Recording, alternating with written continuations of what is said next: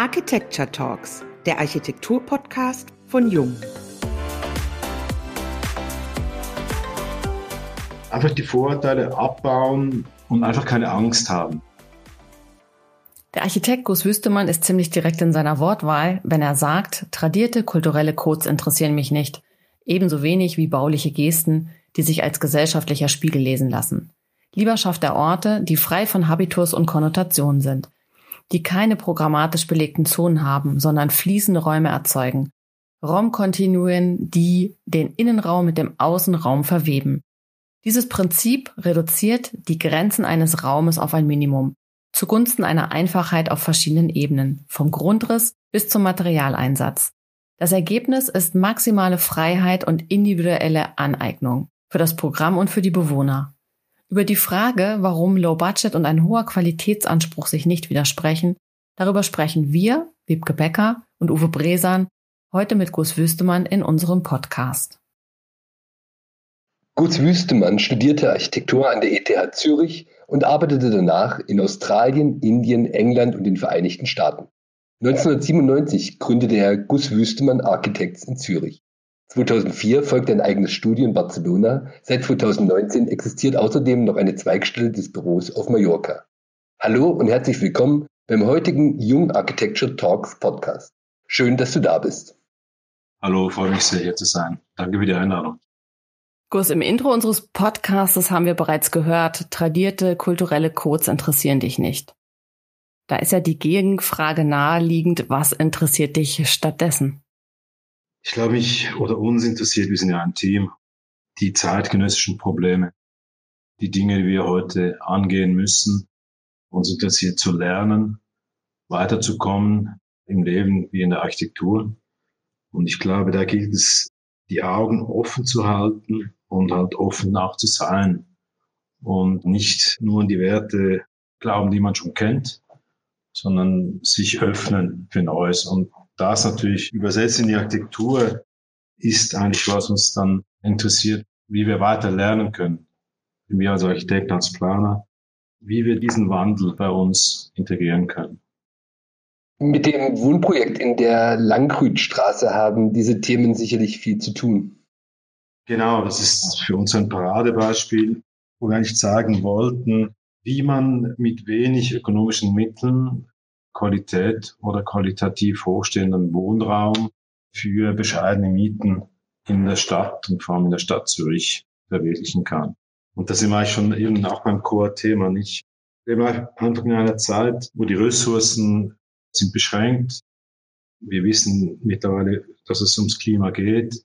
Nachhaltigkeit ist heute nicht mehr nur ein Wort, es ist ein Muss. Und es ist auch in der Architektur und in der, im Bauen schon Realität.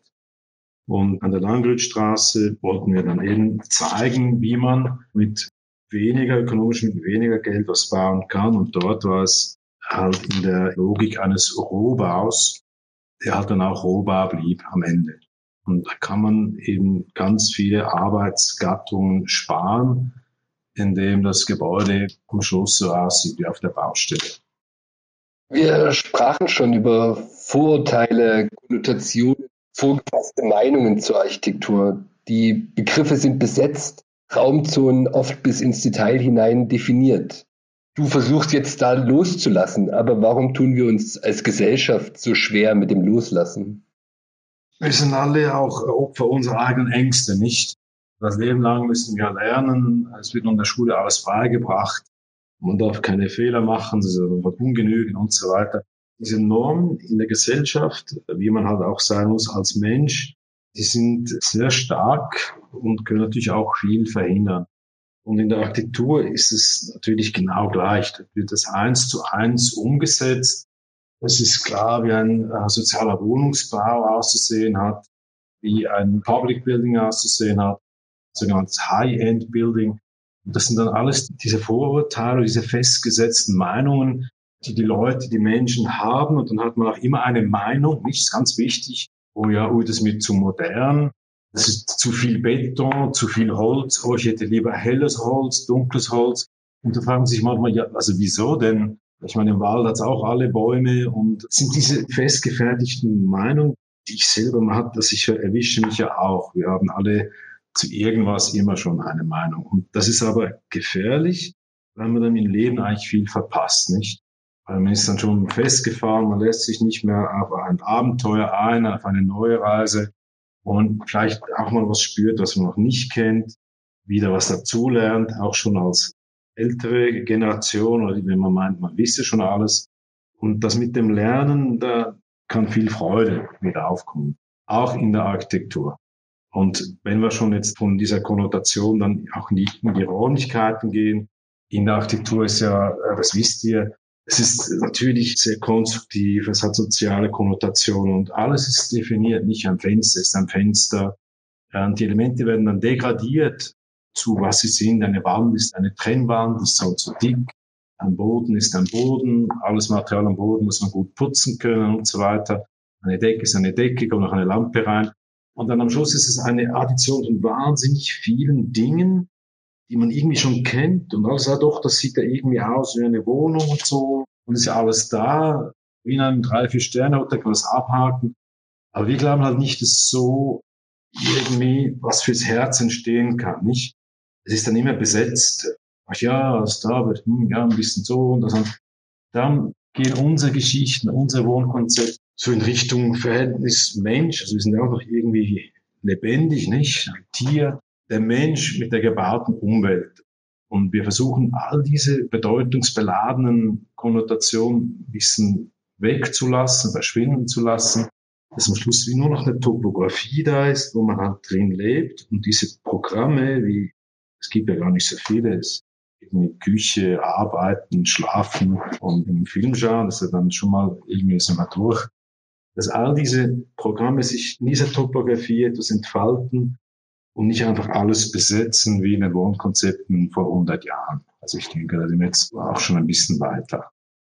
Und hast du einen Tipp für unser Publikum, wie man dieses Loslassen üben kann? Ja, ich denke schon. Man muss einfach mal über sich das ergehen lassen, nicht? Ich denke im Alltag einfach nicht, ich habe jetzt keine Lust, weil einfach die Vorurteile abbauen und in der Architektur natürlich auch mal die Sachen auf sich einwirken lassen und einfach keine Angst haben, nicht? Vor allem als Bauträger einfach nicht, wie man es schon immer gemacht hat, wie 99 Prozent gebaut ist und das hat sich bewährt. Ja, es bewährt sich eben heute nicht mehr. Das ist einfach Fakt. Das ist eine andere Zeit. Ja, genauso wie man, das ist meine persönliche Meinung, aber ich finde, man kann auch nicht mehr mit dem Auto in der Stadt rumfahren. Ich fahre so nur noch Fahrrad. Ich finde auch, es darf kein industrielles Fleisch mehr produziert werden. Das sind alles so Dinge, die irgendwie alle noch so halbwegs, ja, ist auch okay, war schon immer so, aber ist eigentlich nicht mehr okay.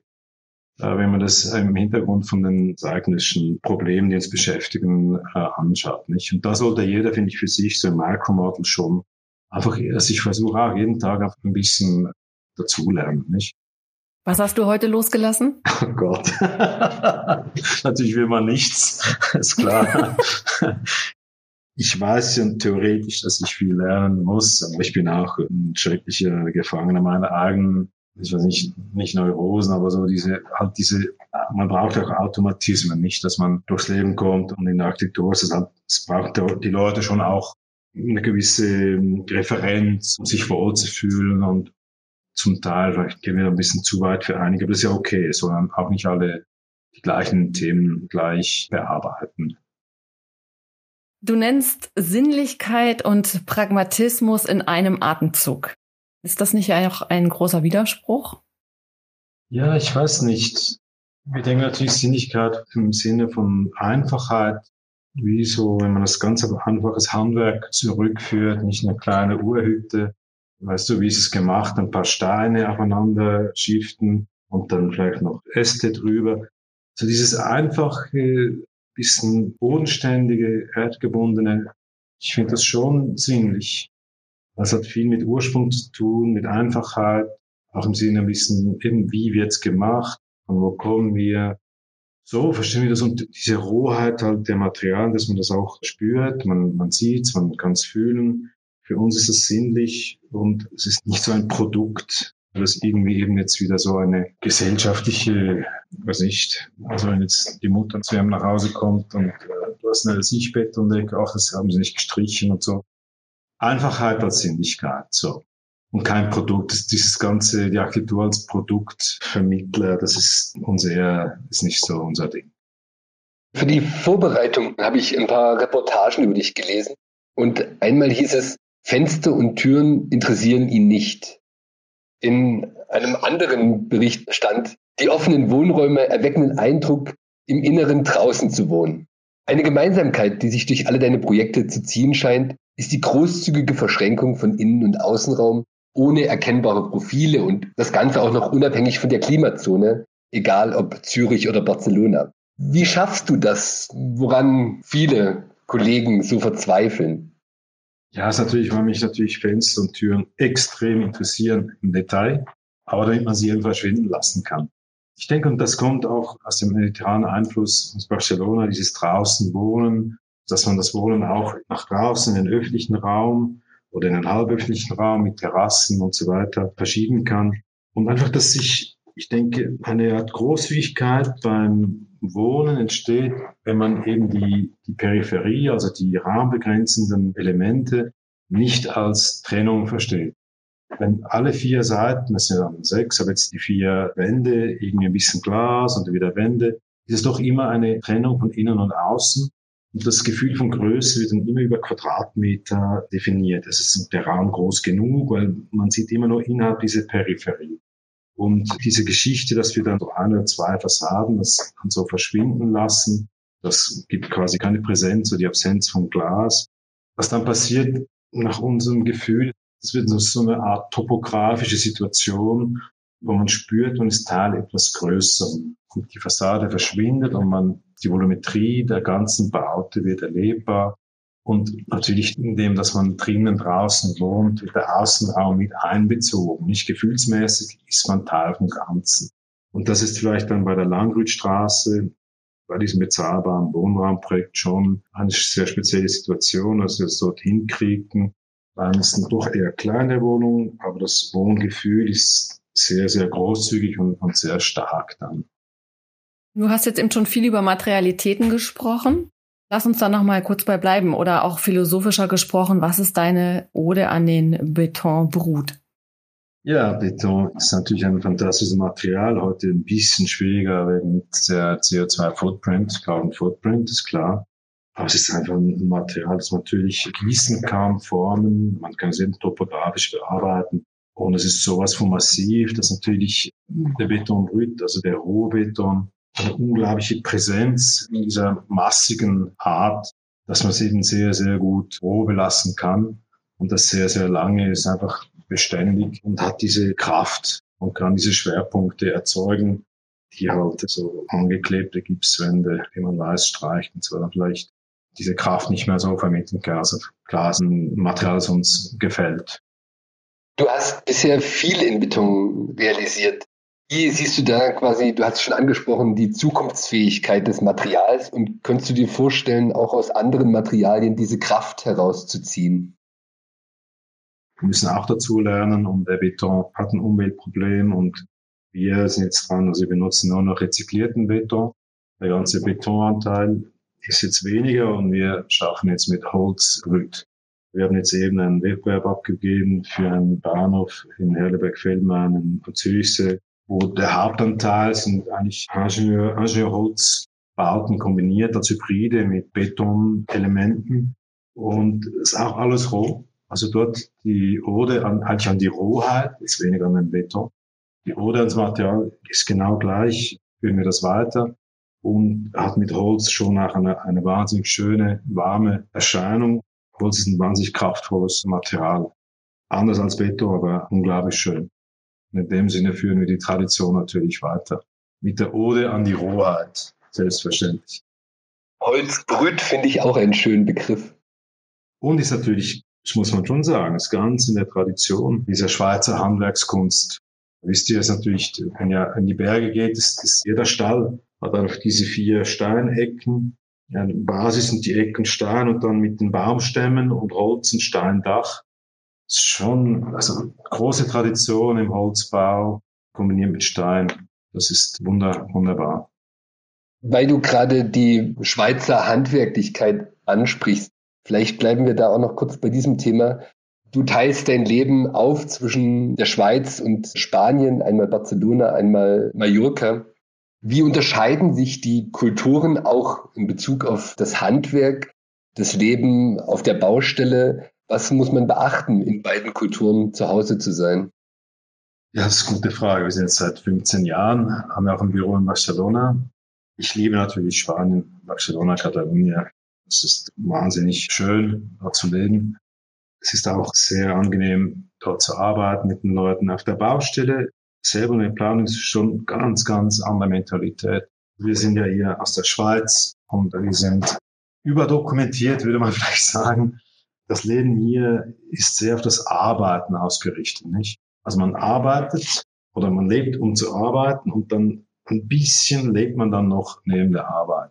Und in Spanien ist es natürlich umgekehrt. Man lebt und dann, oh Gott, jetzt muss man auch noch was arbeiten, leider. Und ist natürlich toll, weil da hat man so Baustellenbesuche und dann besucht man die Baustelle, oder man reist man extra hin, einen Tag, wenn man sich zahlt, und dann ist dann Baustellenbesuch und sitzt man vielleicht eine Stunde. Und das ist dann für alle eher mühsam.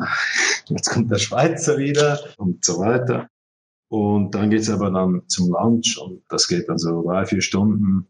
Ja, dann ist man immer ziemlich bedient danach. Und das ist einfach so der, der Unterschied jetzt. Und aber natürlich fachlich hat es auch in Spanien wahnsinnig gute Leute, eine große Tradition, auch, auch an Baumeistern und natürlich Barcelona Kulturstadt, Architektur, Kunst. Wir können schon sehr, sehr viel auch aufnehmen vom Süden und von Barcelona, das dann eben in diese Projekte einfließt und dann eben lustigerweise in einem Social, pardon, in einem Low Budget, wie das bezahlbare Wohnen, also Landwirtstraße, dann diese Räume entstehen lässt, wo man dann so ein, halt ein mediterranes Wohngefühl eins zu eins in Zürich erleben kann. Und wir glauben halt daran, dass um die Dinge geht's nicht. Und nicht irgendwo um eine Q4 perfekt gestrichene Wand oder irgendein teures Küchengerät. Oder, das ist doch alles unwichtig. Nicht? Es geht doch um, wie wir uns fühlen mit Licht und Raum und diese Offenheit und die Seele, etwas, was die Seele anspricht. Also so geht's mir auf jeden Fall. Und wo arbeitest du lieber? In Zürich oder in Barcelona? Das darf ich nicht sagen. ich bin ja hier geboren in Zürich und studiert und ja, ich bin schon sehr gerne am Meer, gebe ich zu. Aber zum Arbeiten ist es toll hier. Also es ist perfekt. Das, was du gerade geschildert hast, lässt sich da ein Unterschied feststellen in der Schnelligkeit der Projekte in der Schweiz im Vergleich zu Spanien? Muss jetzt vorsichtig sein. Das ist ein heikler Punkt. Gibt schon Unterschiede, nicht? Diese Arbeitsamkeit hat natürlich auch zur Folge, dass man halt sehr konzentriert und strukturiert arbeitet, nicht? Und dann geht die Dinge halt voran. Und das ist in Spanien braucht es ein bisschen mehr Geduld, ja. Man kann sich vergleichen und man kann nicht mit unserer nördlichen Mentalität dort kommen einfach nicht so weit. Man muss sich entspannen und das ist manchmal nicht so einfach go with the flow und zulernen, eben offen sein. Ich denke, man muss einfach positiv bleiben und es dann nicht so gut finden, kann man das dann auch klar kommunizieren, ist auch in Ordnung. Aber man muss sich schon anpassen, ja, sicher. Und, aber auch gegenseitig, wir sind jetzt schon ein Weilchen dort und die Leute, die uns kennen, schätzen dann doch auch unsere, sagen wir mal, genaue Arbeitsweise und stellen sich auch auf uns ein und dann geht das eigentlich zusammen sehr, sehr gut. Eine letzte Frage haben wir noch zum Abschluss unseres Podcastes. Woher ziehst du deine Inspiration? Visuell bin ich natürlich ein Quick Looker. Ich gehe durch den Tag, durch die Welt und schaue mir alles an. Jede kleine Straßenecke, alles. Ich schaue mich einfach visuell um und inspirieren lasse ich mich von vielen Menschen, die ich treffe. Von den Fischern in Gala Figuera bis den Bikern, weiß ich. Einfach, es ist ich versuche, wie ich, das habe ich jetzt x-mal gesagt heute, aber echt offen zu sein und die Leute zu sehen, nicht ich treffe jeden Tag und die Dinge zu sehen und so ein bisschen total recall, also live in the now und sehe, was da ist und nicht das Kaisers neue Klare, irgendwas eben, ja, ja, das ist ja schon gut, auch wenn es nicht gut ist, nicht? Und ich finde, man kann das ruhig sagen und irgendwie so einer kleinen Ethik so durch die Welt gehen und trotzdem äh, happy sein. Und gibt es darüber hinaus noch so fachspezifische Vorbilder, Architekten, deren Werk du bewunderst, denen du nacheiferst? Ja, nacheifern jetzt nicht, aber es, es gibt wahnsinnig viele Architekten, wahnsinnig viele Projekte, die ich bewundere. Vor 2000 Jahren bis heute, das gibt es ja immer wieder unglaublich schöne und wundervolle Projekte. Ja, klar. Aber es ist niemand, wo ich sage, ja, das ist jetzt die beste Architektin oder der beste. So möchte ich auch gerne sein. Aber es gibt natürlich unglaublich gute Dinge und das sieht man fast jeden Tag, ja. Es gibt unglaublich gute Dinge und die kann man jeden Tag wahrnehmen. Das ist vielleicht ein schönes Schlusswort für diesen Podcast. Vielen Dank für deine Zeit, Gus. Bis zur nächsten Folge der Jung Architecture Talks, dem Architektur-Podcast von Jung.